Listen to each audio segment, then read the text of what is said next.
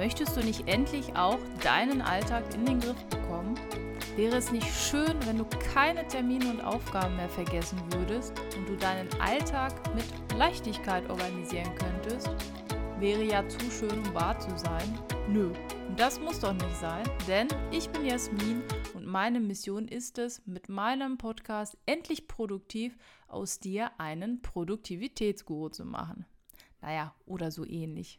Heute geht es um dein E-Mail-Fach und warum ich es super wichtig finde, dass du dein E-Mail-Fach unter Kontrolle hast.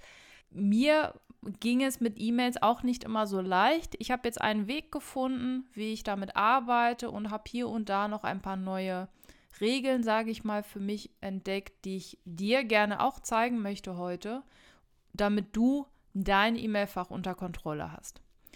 Wie sieht dein E-Mail-Fach eigentlich aus? hast du beim E-Mail-Fach, also unten bei dem Icon, ja, hast du da so eine Zahl, die dir zeigt, dass du noch 100 E-Mails bearbeiten musst? Oder hast du wenigstens, also die Zahl ist weg, aber du hast immer noch zahlreiche E-Mails, die zwar geöffnet wurden, aber die du halt immer noch nicht bearbeitet hast? Und ich Hand aufs Herz. Checkst du täglich deine E-Mails?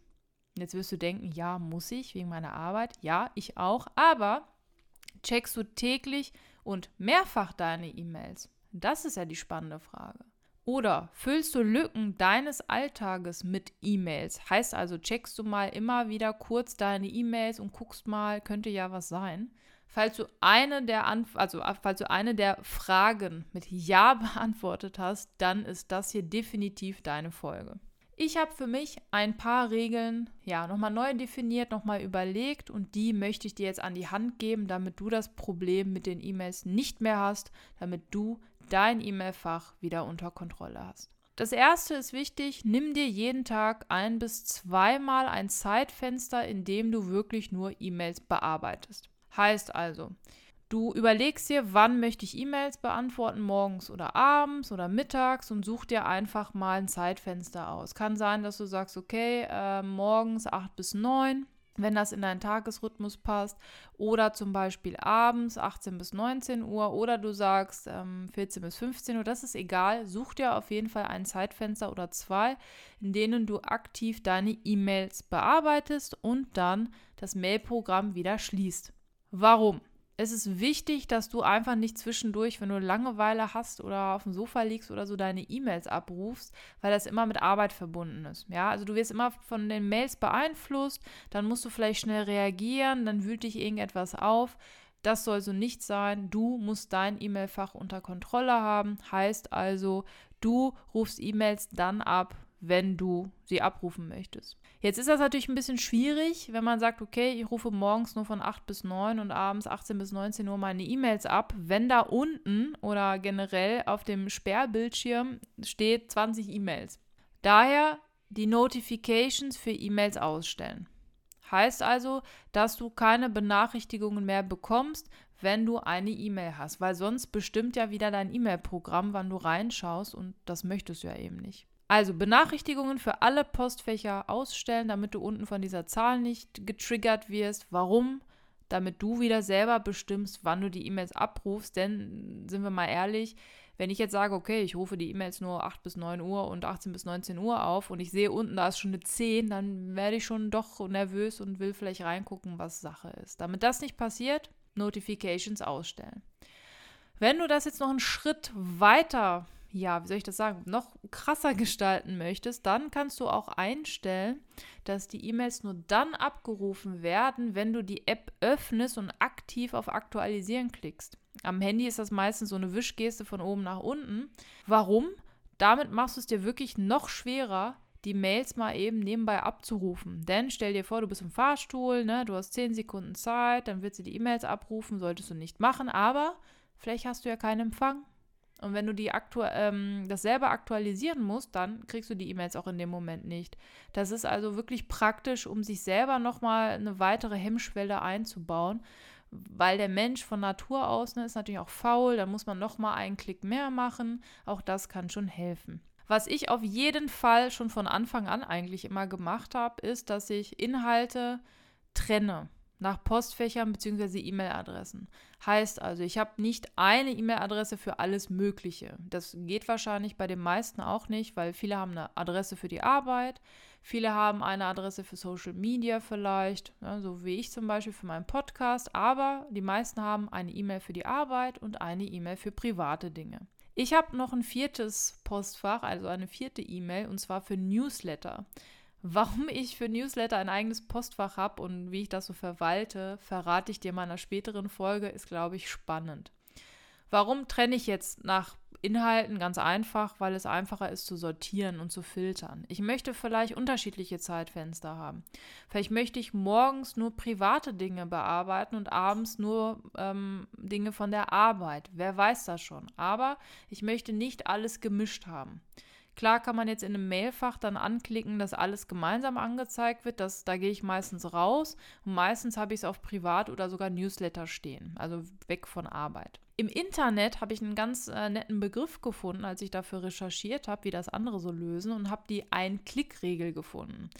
Beziehungsweise, ja, was heißt gefunden? Diese Ein-Klick-Regel mache ich selber schon seit einigen Monaten und ich habe nur den Begriff gefunden. Das fand ich ganz spannend. Nehmen wir mal an, du hast jetzt das Äußere erledigt. Heißt also, du hast die Notifications ausgestellt, du hast die zwei Zeitfenster überlegt, wann du deine E-Mails kon ähm, kontrollierst, wann du sie abrufst und du hast vielleicht sogar diese ähm, Push-Dings ausgestellt, heißt also, dass du es manuell abrufen musst. Wie bearbeitet man jetzt E-Mails? Meiner Meinung nach gibt es fünf Möglichkeiten, beziehungsweise vier und die eine ist immer so integriert sowieso. Möglichkeit 1, du bekommst eine E-Mail, du liest sie, irrelevant, löschen.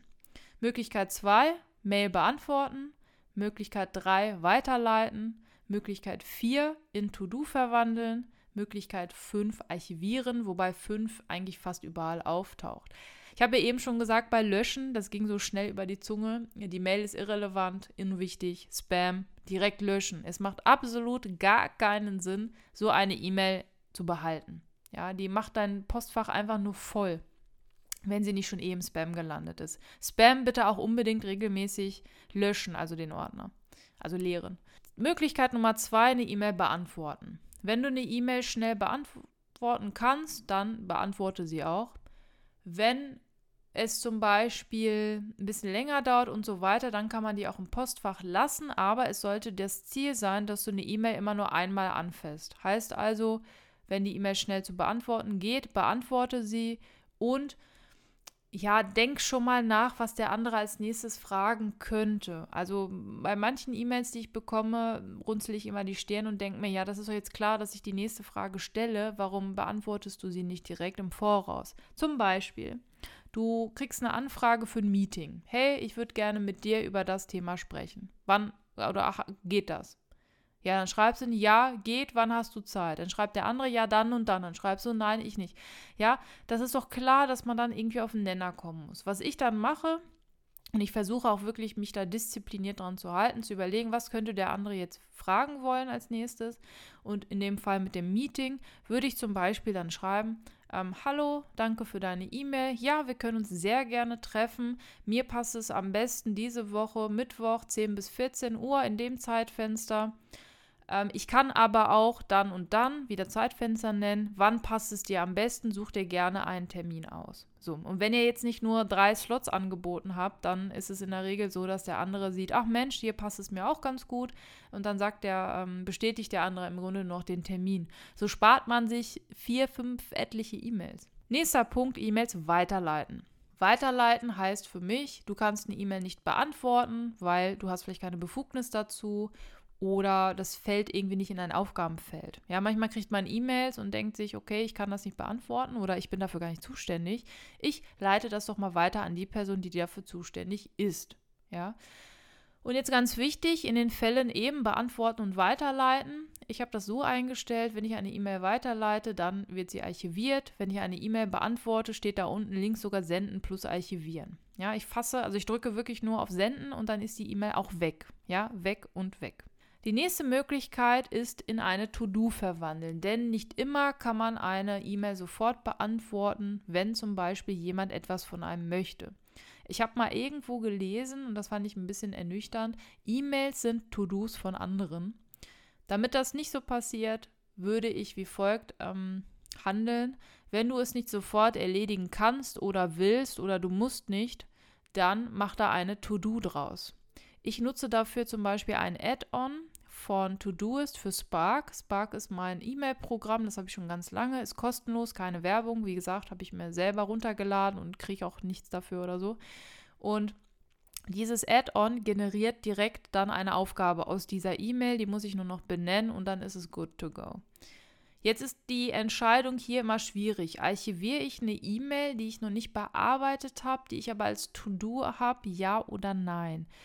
Ich habe jetzt für mich beide Varianten ausprobiert und ich muss sagen, ich fahre besser, wenn ich die E-Mail, die ich als To-Do verwandelt habe, nicht archiviere. Heißt also, ich warte, bis ich die E-Mail erledigt habe und dann archiviere ich sie. Kann ja auch sein, dass ich irgendwann doch antworten muss und dann archiviere ich sie. Denn E-Mails, die ich archiviert habe, die will ich auch nicht nochmal angucken. Das letzte, und das ist ja das, was ich eben immer gesagt habe, archivieren. Ja, also wenn du eine Aufgabe erledigt hast, archivieren oder du hast eine E-Mail, die du gar nicht mehr im E-Mail-Fach brauchst, du möchtest sie aber für den Fall der Fälle behalten, falls du vielleicht den Inhalt doch nochmal brauchst oder du etwas nachweisen musst oder oder, dann archivieren. Denn bei archivierten E-Mails hast du ja immer noch Zugriff drauf. Ich fasse zusammen. Das Ziel dieser Folge oder des Ganzen ist, Inbox Zero. Das hört man ja mal heutzutage. Es geht also darum, dass du deine E-Mails kontrollierst und nicht sie dich.